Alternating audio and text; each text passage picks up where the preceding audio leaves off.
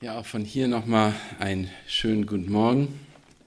Wir werden heute uns mit dem Thema befassen, was ihr, ich, hoffentlich habt ihr das Blatt bekommen oder euch genommen, ähm, warum Buße ein zentrales Thema für uns ist. Ich habe auch gemerkt, auch heute, selbst heute, wenn wir Lieder singen, manchmal bedenken wir nicht, wie oft im Zentrum der Lieder sollte eigentlich Gott stehen und Jesus Christus, aber oft sind wir im Zentrum. Es geht um uns, was Jesus mir tun kann. Und wir leben eben in einer Welt heute, in der wir viel zu sehr als Menschen im Mittelpunkt stehen. Wir meinen immer, dass irgendwie wir im Zentrum stehen müssen, gedanklich. Wie, wie sehe ich aus? Wir sehen, jeden Morgen gehen wir alle vor den Spiegel wahrscheinlich, gucken uns an und fragen uns, äh, gefallen, gefalle ich den Leuten so, gefällst du der anderen Person, wie sieht das aus? Und natürlich war das, ist das nicht etwas, was Neues ist in unserer Gesellschaft, es ist nicht heute aufgetreten, dass der Mensch denkt, dass er, dass sich alles um ihn dreht und dass wir meinen vielleicht, dass es um uns sich alles dreht. Paulus hatte das gleiche Problem mit vielen Gemeinden, die er angeschrieben hat und eine der Gemeinden waren die Korinther und hat einen Brief an die Korinther geschrieben, einen sehr aufrichtigen Brief, ein Brief eines Hirten an eine verweltlichte Gemeinde. Paulus hatte einen regen Kontakt zu dieser Gemeinde gehabt, zu den Korinthern. Und er selber hat sie wahrscheinlich mehrmals besucht, hat mehrere Briefe an sie geschrieben und hat sogar seine Mitarbeiter dorthin geschickt. Titus in dem Abschnitt, den wir heute lesen werden, geht es, war Titus derjenige, der dort war, aber waren auch andere dort, Silvanus und andere seiner Mitarbeiter haben sich in Korinth aufgehalten. Also das war eine Gemeinde, die kannte Paulus, die kannte die göttlichen Mitarbeiter, die kannte die, hatte eine pastorale Führung, die hatten eine, Leute, die vorbildlich geleitet haben. Und Paulus bekam an diesem Punkt, den wir gleich lesen werden in 2. Ähm, in 2. Korinther 7, eine Nachricht von Titus, die ihn überzeugte, dass die Korinther ihn richtig verstanden haben und dass die Korinther eine bußfertige Gemeinde ist. Eine bußfertige, bußfertige Gemeinde ist. Es wird hier aber sehr, sehr deutlich, dass Paulus ganz tief von seinem Herzen spricht. Er hat also die Probleme der Gemeinde angesprochen und wollte von ihnen echte Buße sehen in, ihren, in der Gemeinde. Und interessant ist, wenn wir uns das überlegen, es ist nicht an Ungläubige geschrieben, sondern Gläubige.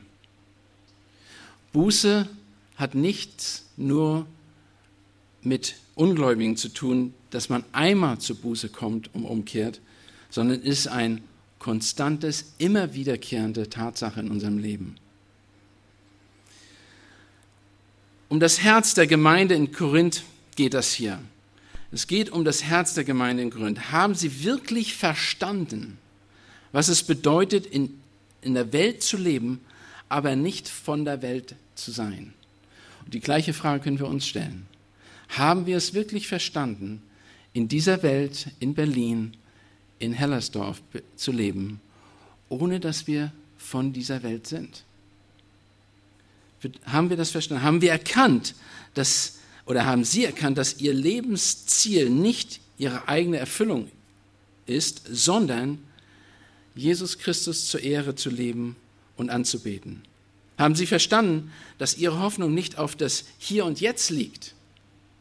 Die Hoffnung ist nicht heute, sondern die Hoffnung war in der, das zukünftige Gegenwart mit ihrem Herrn Jesus Christus, ihrem Retter. Schlag mal auf 2. Korinther 4. Einfach nur eine Stelle, die 2. Korinther 4, Vers 17 und 18. Hier spricht Paulus das an, dieses Thema. Und er sagt folgendes zu den Korinthern, um den die Wichtigkeit ihrer Perspektive zu erklären. Wie, wie, wie erkennen, wie sehen wir das Leben? Wie gehen wir mit dem Leben um, in dem wir leben, was Gott uns geschenkt hat? Denn unsere Bedrängnis, Denn unsere Bedrängnis, die schnell vorübergehend und leicht ist, verschafft uns eine ewige und über alle Maße gewichtige Herrlichkeit, da wir nicht auf das Sichtbare sehen, sondern auf das Unsichtbare. Denn was sichtbar ist, das ist zeitlich. Was aber unsichtbar ist, das ist ewig. Paulus erinnert hier die Korinther, denkt dran, all das, was wir jetzt haben, was wir jetzt sehen, wo wir jetzt sitzen, das vergeht. Diese Stühle, diese Räume, all das ist vergänglich. Ihr seid vergänglich als Person, so wie ihr hier sitzt, aber als Person ewiglich gesehen sind wir ewig, wie Gott uns geschaffen hat, geistlich gesehen.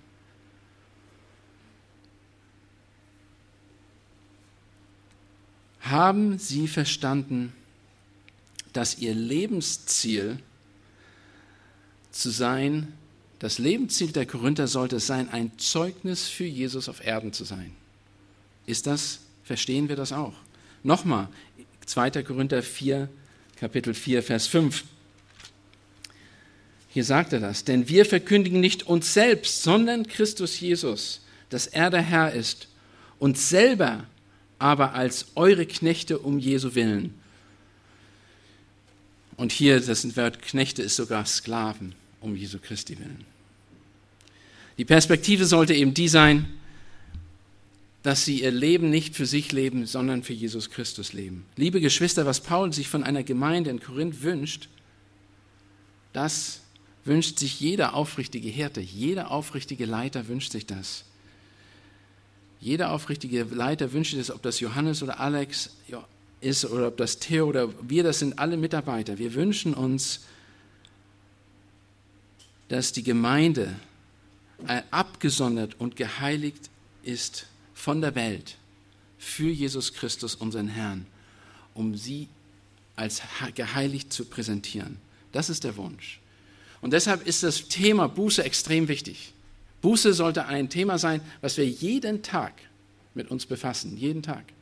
Nicht nur einmal in unserem Leben oder einmal, wenn wir was falsch gemacht haben, wenn wir denken, wir was falsch gemacht haben, aber Tatsache ist, dass wir konstant uns mit der Sünde auseinandersetzen müssen. Hört nur zu, was, wie Paulus von den Korinthern dachte, was er sagte, wie er sie präsentieren wollte, was er wollte von ihnen, was er sich wünschte von ihnen.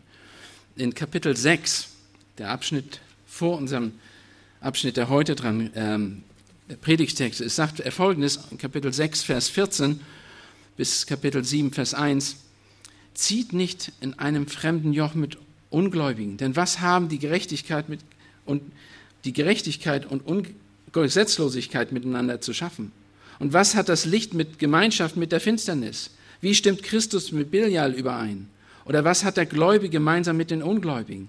Wie stimmt der Tempel Gottes mit Götzenbilder überein? Denn ihr seid ein Tempel des lebendigen Gottes, wie Gott gesagt hat. Ich will in ihnen wohnen und unter ihnen wandeln und will ihr Gott sein und sie sollen mein Volk sein. Darum geht hinaus von ihnen und sondert euch ab, spricht der Herr, und rührt nichts Unreines an. Und ich will euch aufnehmen und ich will euch ein Vater sein und ihr sollt meine Söhne und Töchter sein, spricht der Herr, der Allmächtige. Weil wir nun diese Verheißung haben, Geliebte, so wollen wir uns reinigen von aller Befleckung des, Fleisch, des Fleisches und des Geistes zur Vollendung der Heiligkeit in Gottes Furcht. Lasst uns am Anfang noch beten, bevor wir jetzt zu dem Text kommen. Vater Gott, wir haben gerade nur den kurzen Text gesehen, gelesen von Paulus an die Korinther, der deine Herzenseinstellung widerspiegelt. Du möchtest, dass wir abgesondert sind für dich, dass wir nicht wie die Welt sind, aber wir sind in der Welt, dass wir uns absondern von den Dingen, die sie ja von dir trennen. Herr, wir wollen Gemeinschaft haben mit dir und das bedeutet ein abgesondertes Leben, ein Leben, das immer wieder erkennt, dass wir Buße und Vergebung brauchen, dass wir Umkehr haben in unserem Leben. Herr, öffne du unsere Augen, unsere Ohren und gib uns Verständnis, öffne unsere Herzen für die Wahrheit, damit wir heute noch uns verändern lassen von deinem Wort und deinem Geist. In Jesu Namen. Amen.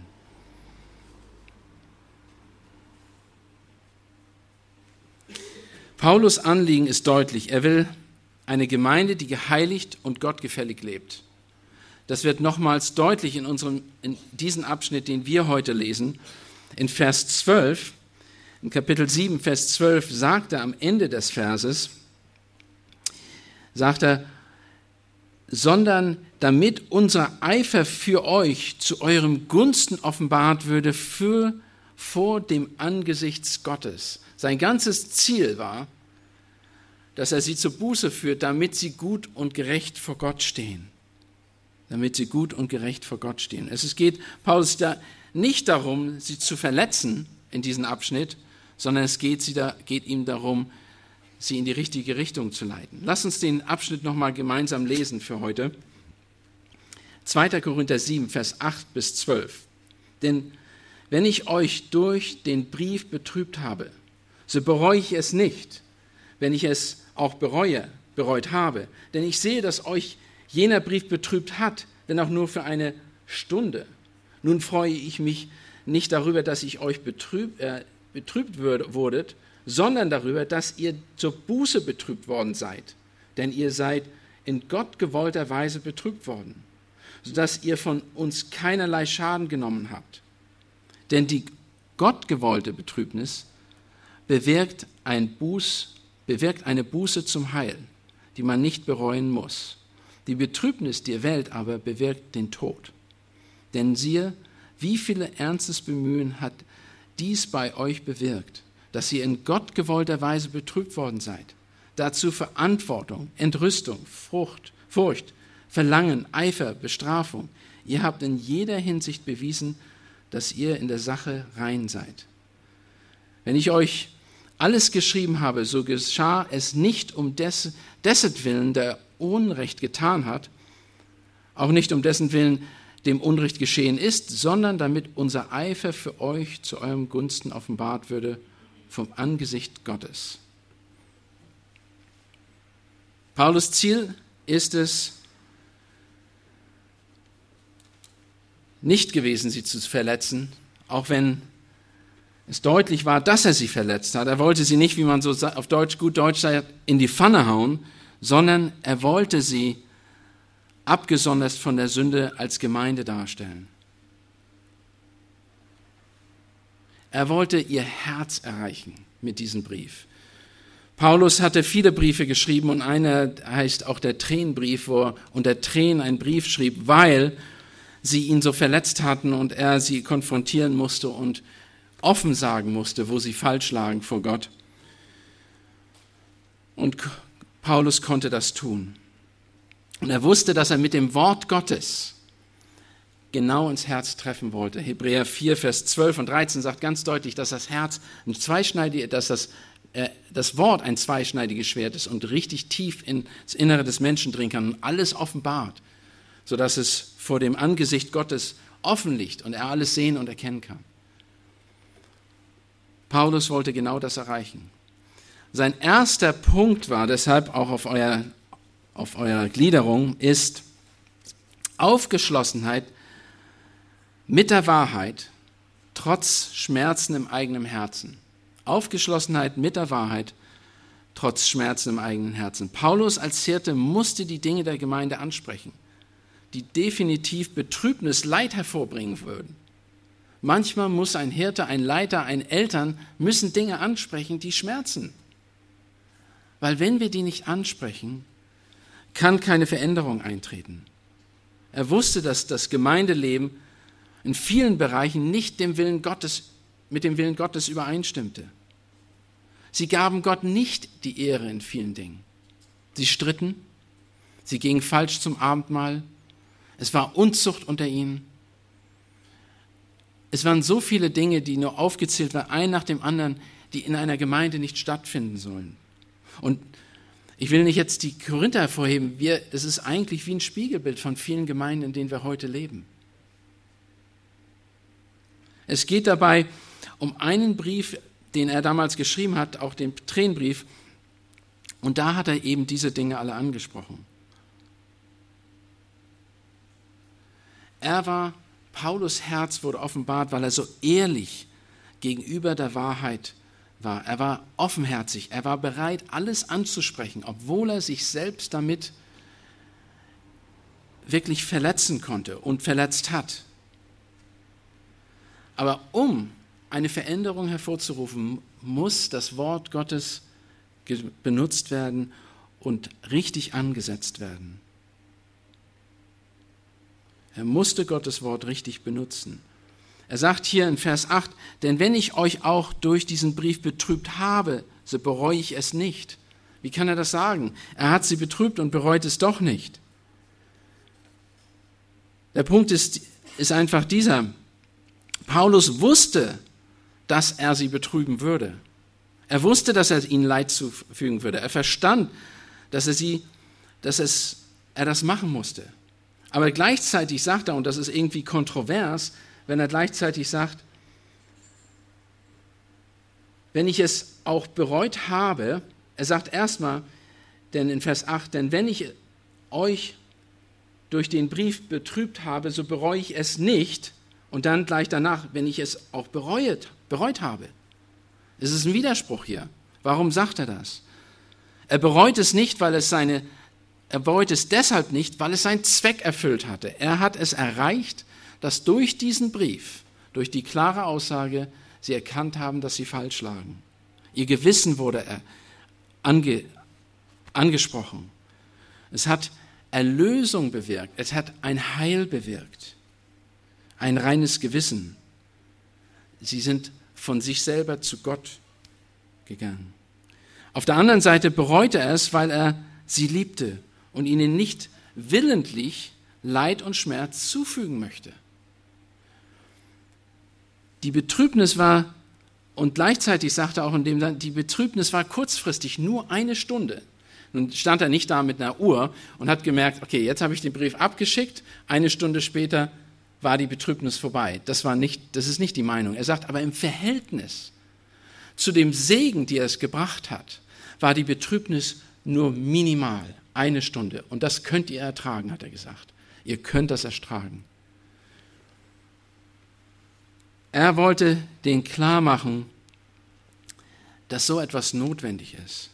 Es war also nur kurzfristig. Es stand überhaupt nicht im Verhältnis zur Ewigkeit, zu der Frucht, die in Ewigkeit daraus entstehen würde. Zweitens, die Betrübnis hinterließ keinen Schaden. Sie erzeugte im Gegenteil anhaltende Freude über das Heil und die Gnade in Christus. Sie hatte keinen Schaden, ließ sie zurück. Das sagt er auch in Vers 8.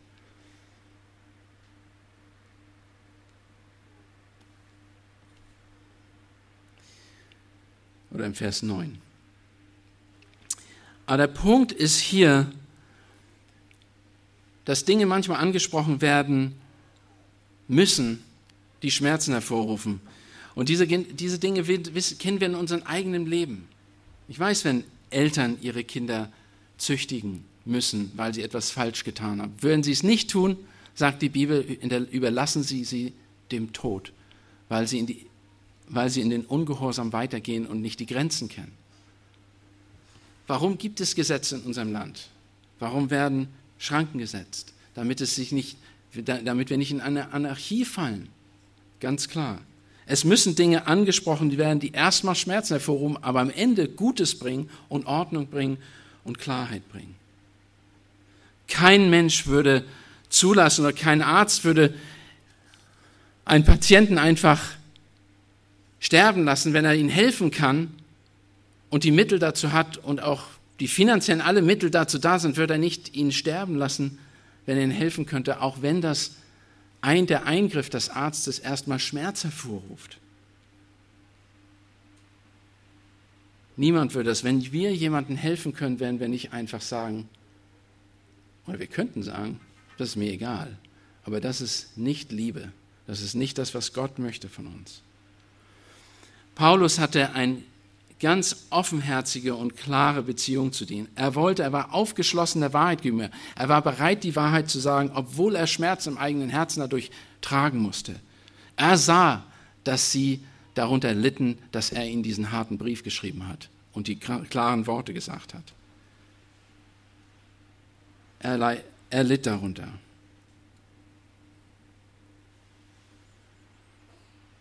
Die pochende Frage, die uns aber gestellt wird hier, ist, wie weiß ich, wann ich eingreifen muss? Wann muss ich eingreifen? Wie weiß ich, was ich machen muss und wie es gemacht werden muss?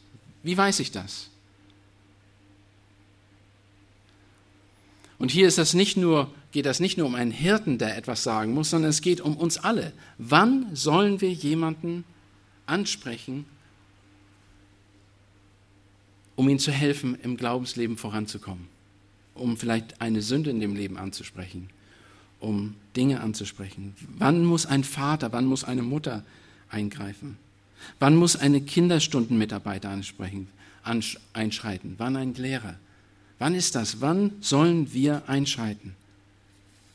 Wir sind alle gefragt. Keiner kann hier sagen, nun, es tut mir leid, ich bin, ich möchte, ich, das ist nicht meine Verantwortung. Klar, jeder hat Verantwortung. Die Bibel ist sehr deutlich über die Einanderstellen. Im Hebräer 10 sagt der, Hebräer, äh, der Autor des Hebräerbriefs ganz deutlich, dass die Verantwortung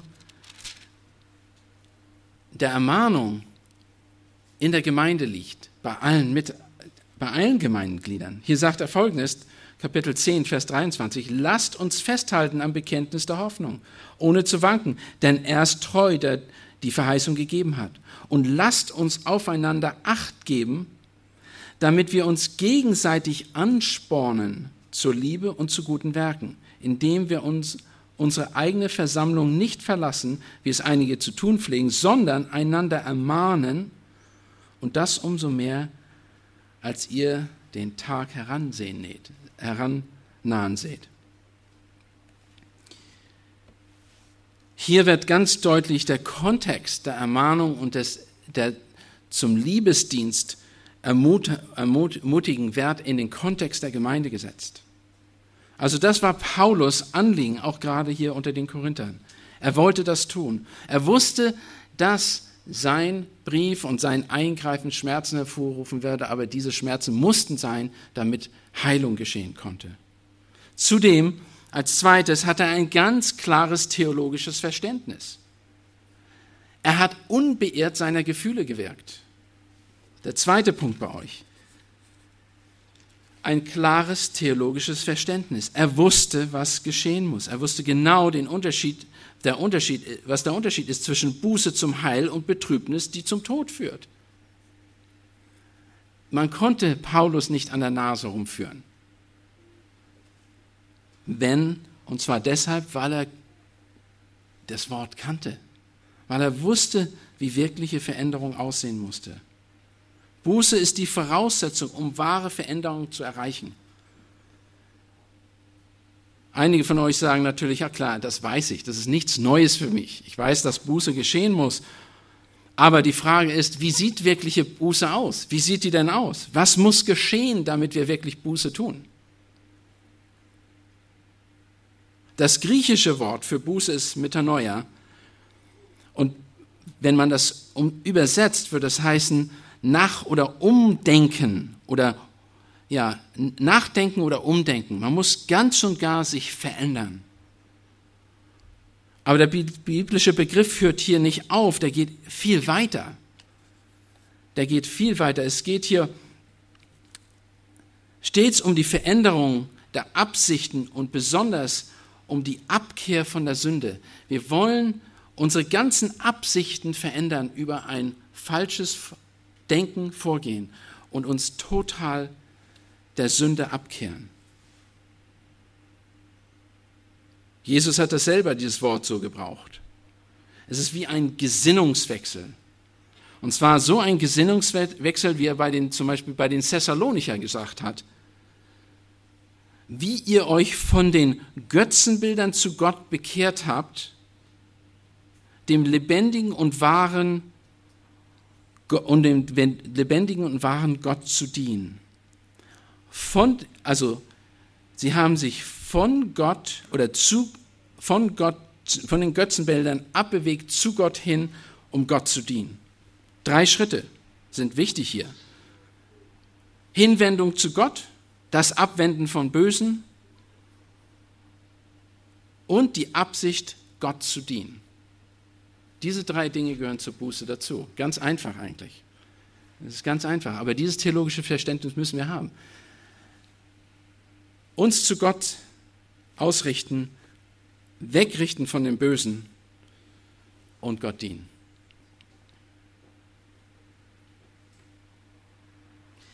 Und da es kein wirkliche Buße kann geschehen, ohne dass diese drei Dinge in unserem Leben vorkommen. Es gibt es nicht. Wir können nicht. Alles andere ist ein Bedauern, ein Reue. Es tut mir leid, dass ich das gemacht habe. Aber man wirklich will nicht sich ändern. Man will sein Leben nicht wirklich ändern. Man möchte eigentlich, mh, hm, es tut mir leid, dass du mich erwischt hast. Ich wünschte, das hättest du nicht mitgekriegt.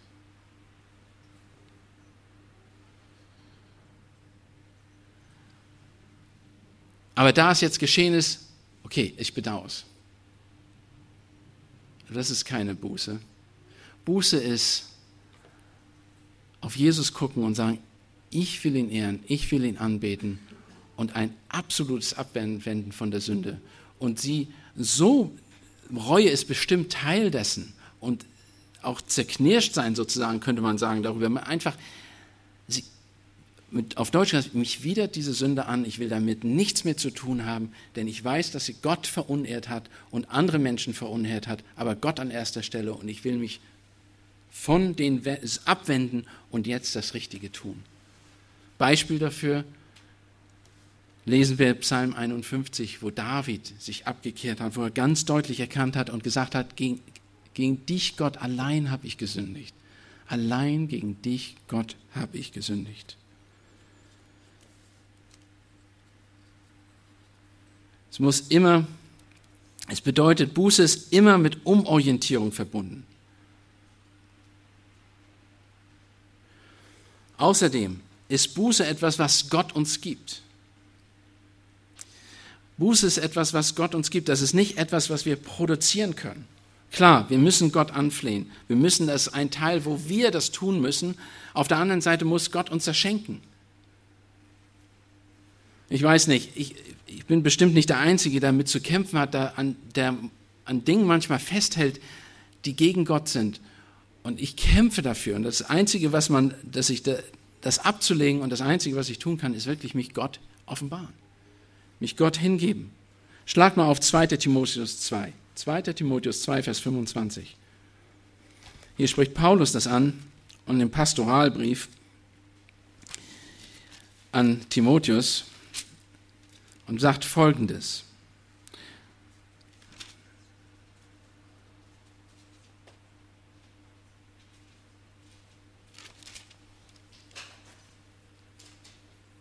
Und es geht hier um ähm, die äh, Charaktereigenschaften eines Knechtes Gottes.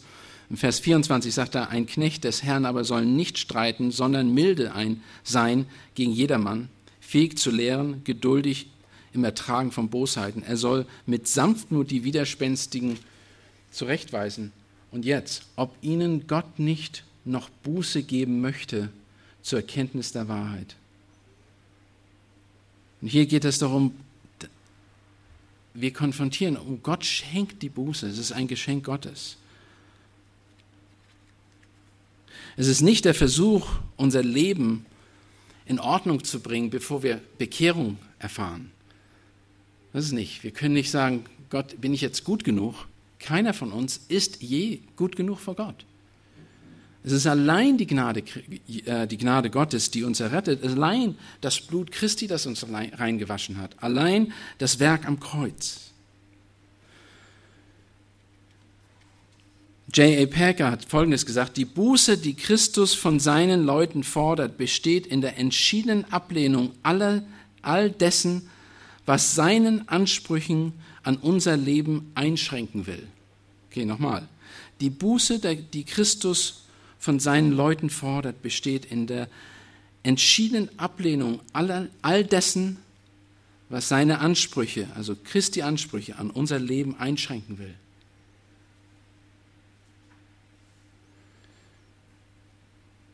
Da ist natürlich auch ein gefühlsmäßiges Element dabei, Trauer, Kummer, wegen des bisherigen bösen Lebens. Das ist dabei.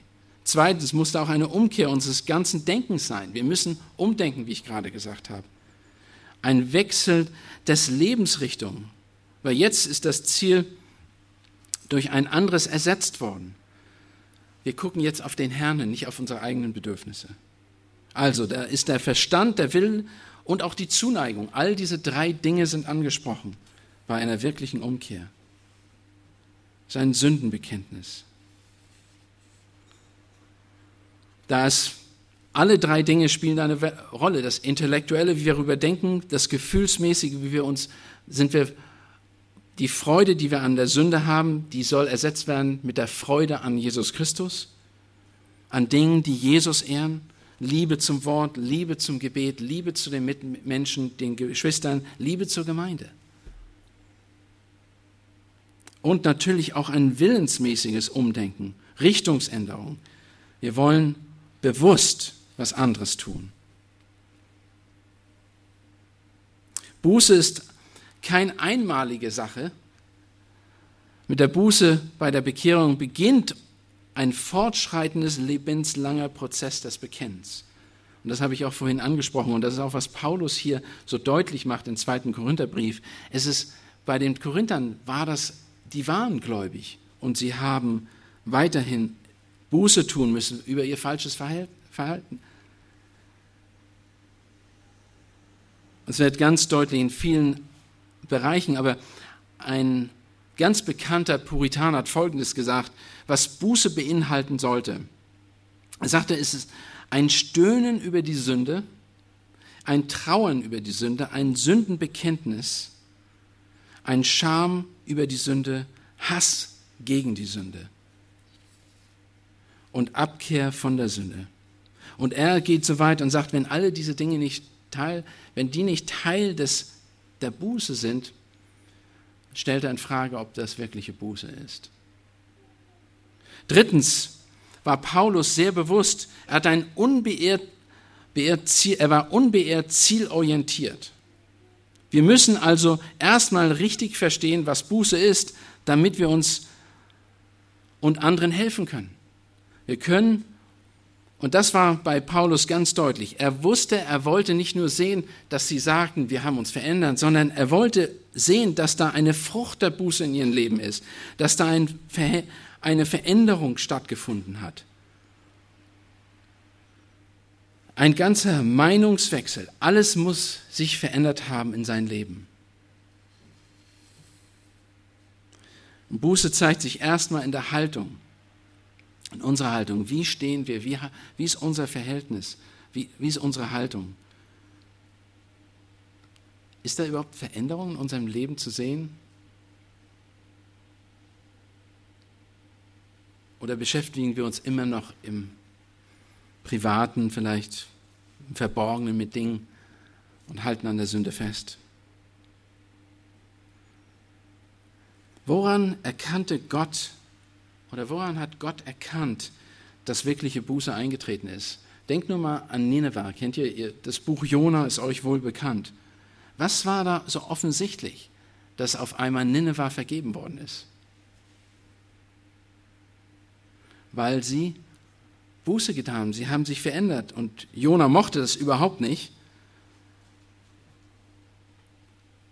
Jona war enttäuscht, dass Gott ihn vergeben hat, aber Gott hat gesehen, dass das ganze, das ganze, die ganze Stadt Nineveh hat sich geändert. Sie haben Buße getan. Sie haben sich verändert. Johannes der Täufer hat gesagt, wo die Leute gefragt haben, was sie denn tun müssen, um Rette oder Buße zu tun. Dann hat er gesagt, bringt mir Früchte der Buße, zeigt sie mir. Und dann, die waren ganz konkret. Er war, nehmt nicht mehr, als ihr nehmen sollt. Die sollten einfach anders, die sollen entgegengesetzt dem, wie sie gelebt haben, leben. Im Positiven. Epheser 4 sagt ganz deutlich, wenn ihr gestohlen habt, stehlt nicht mehr, arbeitet und gebt. Wenn ihr lügt, lügt nicht mehr, spricht die Wahrheit. Ganz einfach. Es muss ein Wechsel da stattgefunden haben. Nicht nur nach außen. Und die Früchte der Buße sind nicht die Buße. Das sind nur die Folgen von der Buße, von einem veränderten Leben. Die sind nur die Folgen der Buße von einem veränderten Leben.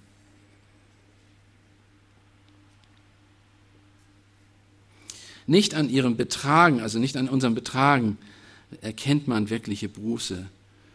Worauf es hier ankommt, ist, von echter Buße kann man sichtbar Ergebnisse erwarten. Wir müssen einfach sehen, dass da was sich ändert. Und das ist die Frage, die wir uns natürlich stellen müssen. Warum, warum ist es so wichtig, dass wir als gläubige Christen Früchte der Buße erwarten müssen? Warum ist das für uns so wichtig, dass wir diese Früchte der Buße erwarten müssen? Und das ist sehr wichtig unter, in der Gemeinschaft, in einer Gemeinde. Und ganz der, die Antwort ist, es steht einfach zu viel auf dem Spiel. Leute, die denken, dass alles in Ordnung ist in ihrem Leben, sind, sind wahrscheinlich von Gott verworfen und ihr Ende ist nicht im Himmel, sondern ihr Ende ist in der Hölle. Sie gehen nicht ins Licht, sondern sie gehen in die Dunkelheit. Es steht einfach zu viel auf dem Spiel.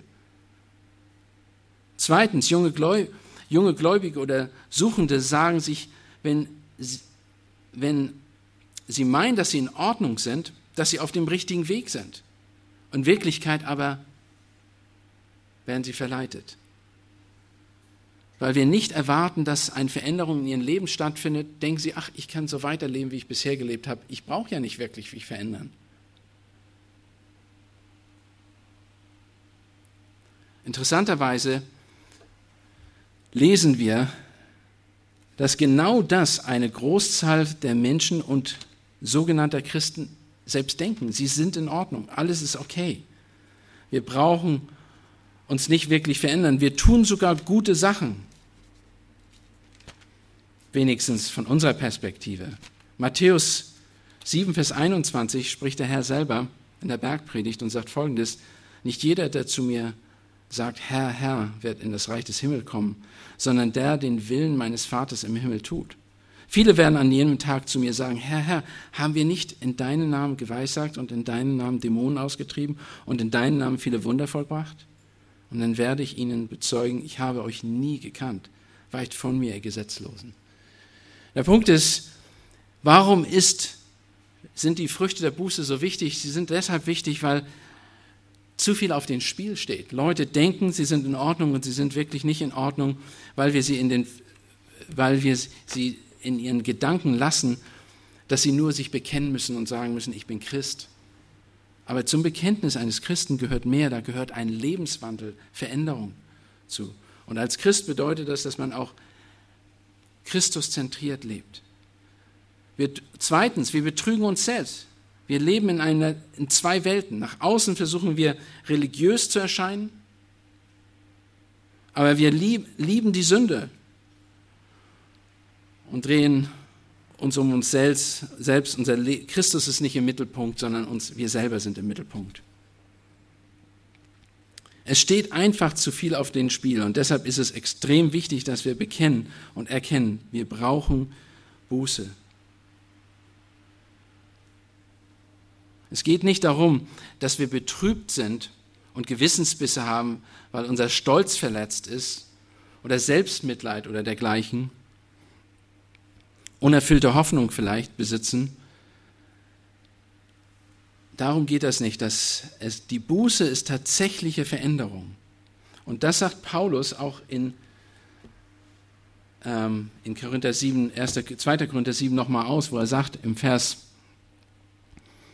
11, denn siehe, wie viel ernstes Bemühen hat dies bei euch bewirkt, dass ihr Gott gewollte Weise betrübt worden seid. Und dann sagt er dazu Verantwortung, Entrüstung, Furcht, Verlangen, Eifer, Bestrafung. Ihr habt in jeder Hinsicht bewiesen, dass ihr in den Sachen rein seid. Was meint er eigentlich damit? Was meint er mit? Gott gewollte Betrübnis der Korinther erzeugte bei ihnen ein ernstes Bemühen nach, um Gerechtigkeit. Ein ernstes Bemühen um Gerechtigkeit. Sie wollten gerecht sein. Sie waren nicht mehr gleichgültig dem gegenüber den Vorwürfen, die ihnen gemacht worden sind von Paulus, sondern sie wollten das klären, sie wollten das richtigstellen. Und das ist eine Frucht der Buße. Sie wollten Dinge richtigstellen. Sie wollten auch Verantwortung übernehmen. Sie, und das ist auch das zweite Wort, was hier Verantwortung. Sie wollten die Verantwortung übernehmen. Sie verteidigten mittlerweile wieder das Evangelium. Das bezeugt auch, dass sie richtig stehen, weil sie das Evangelium wieder verteidigten. Sie waren auch entrüstet, entrüstet über ihr eigenes Leben. Sie waren verärgert, was sie getan haben. Sie waren über ihre Sünde empört und haben erkannt, was das für eine Schande hervorgerufen hat. Und das ist wirkliche Frucht der Buße. Sie hassten die Sünde, die sie getan haben und wollten davon weit wegkommen, taten alles, um das deutlich zu machen. Und sie hatten auch Furcht. Ehrfurcht vor Gott als dem, der sie züchtigt und richtet. Sie wurden, ihnen war auf einmal bewusst geworden, wir stehen falsch, wir sind falsch. Die Sünde, die ich getan habe, führt dazu, dass Gott mich richten wird. Und ich habe Angst davor. Ich habe wirkliche Furcht, nicht Furcht vor den Menschen, sondern Furcht vor Gottes Zorn, Furcht vor Gottes Gericht, weil ich möchte mit Gott in Einheit sein. Aus der Buße der Korinther resultierte auch ein Verlangen nach einer Wiederherstellung in der Beziehung zu Paulus. Wir wollen wiederhergestellt werden. Wer wirkliche Buße getan hat, will wieder in der Gemeinschaft hergestellt werden mit dem, an den er, Buße, an den er Sünde getan hat. An erster Stelle natürlich Gott, aber an nächster Stelle den, gegen den wir gesündigt haben. Und sei es gegen unsere Familie, sei es gegen jemanden, einzelne Person. Wir wollen diese Beziehung wieder zusammenbringen. Und Gleichzeitig entstand dadurch auch ein Eifer für neue Heiligkeit. Sie waren bestrebt, ein heiliges Leben zu leben. Man merkte, dass sie daran interessiert waren, Dinge wieder richtig zu stellen. Und was sehr interessant ist und wichtig ist, wer wirklich Buße getan hat, der akzeptiert die Strafe. Der akzeptiert die Strafe, die auf der Sünde liegt. Wenn jemand für etwas Getanes bestraft werden muss. Auto geklaut. Er muss es nicht nur bezahlen, sondern muss da wahrscheinlich auch für eine Strafe absitzen. Er akzeptiert es, weil er weiß, er hat es falsch gemacht und weiß, dass ein gerechtes Gericht ist. Er wird nicht Ausreden haben und sagen, ah, das war nicht so gemeint und weiß ich was, sondern er akzeptiert die Tatsache, das war falsch und ich nehme diese Strafe an. Und die Strafe kann so weit gehen, dass es das Leben bedeutet. Ich habe ein Interview gehört von einem, ein Massenmörder, der zum Glauben gekommen ist im Gefängnis. Und er hat gesagt, er war auf der, er musste hingerichtet werden. Und kurz vor der Hinrichtung wurde er interviewt und hat gesagt, ich respektiere die Strafe, ich verdiene sie, ich habe diese Menschen umgebracht, auch wenn ich jetzt weiß, dass ich zum Herrn gehe. Die Konsequenzen der Strafe werden bleiben. Jemand, der in Homosexualität lebt und AIDS bekommen hat, der wird dran sterben, auch wenn er vielleicht vor Gott rein ist und Buße getan hat, umgekehrt ist und zum Herrn geht. Aber er wird an den Folgen der Krankheit sterben. Echte Buße zeigt eine Bereitschaft, das zu akzeptieren, was das Resultat unserer Sünde ist.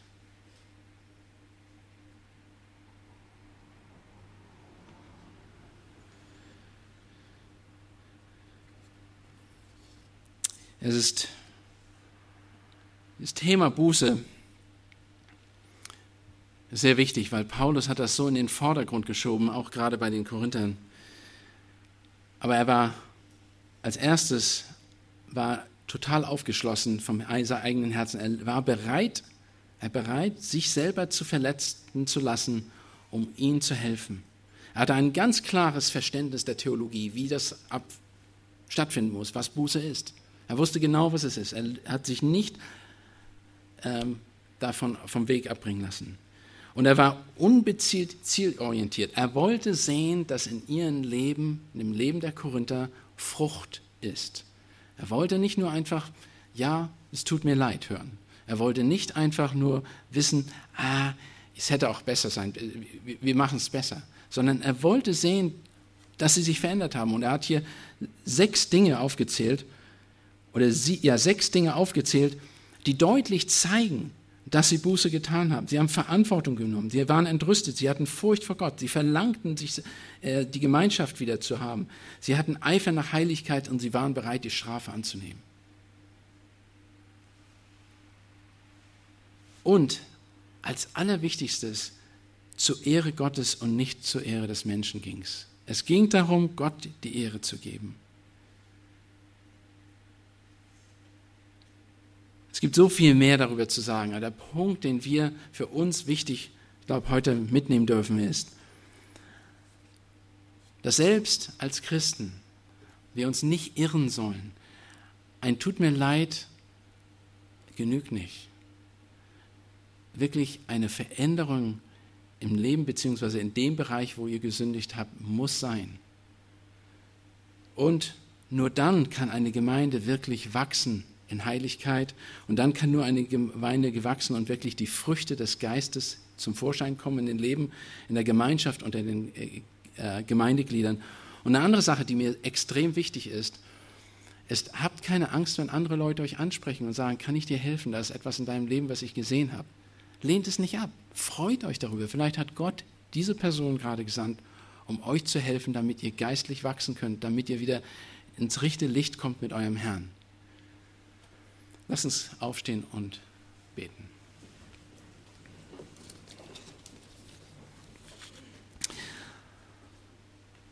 Vater Gott, wir möchten dir vom Herzen danken, dass du ein so geduldiger Gott bist und dass du selbst in diesem Bereich der Buße, der Umkehr uns ein Vorbild hinterlassen hast von vielen, vielen Menschen, die immer wieder das praktiziert haben, selbst im Alten Testament. Du hast gezeigt, dass du ein gnädiger Gott bist, dass ein ganzes Volk oder Stadt Nineveh, die so schreckliches Volk war in dem Sinn, dass sie so viele Menschen Leid zugefügt haben und doch Buße getan hat, hast du ihnen Buße geschenkt und Vergebung geschenkt. Aber noch in, unserem eigenen Leben, Herr, dass wir hier überhaupt stehen dürfen, Herr, wie verdienest eigentlich verurteilt zu werden und für unsere Taten, die wir getan haben, unsere Gedanken, die wir getan gedacht haben. Und da hast du uns durch Jesus Christus Vergebung und Gnade geschenkt. Herr, und lass uns das bewusst sein, dass wir wirklich Buße suchen, wo Sünde in unserem Leben ist und dass wir wirklich umkehren.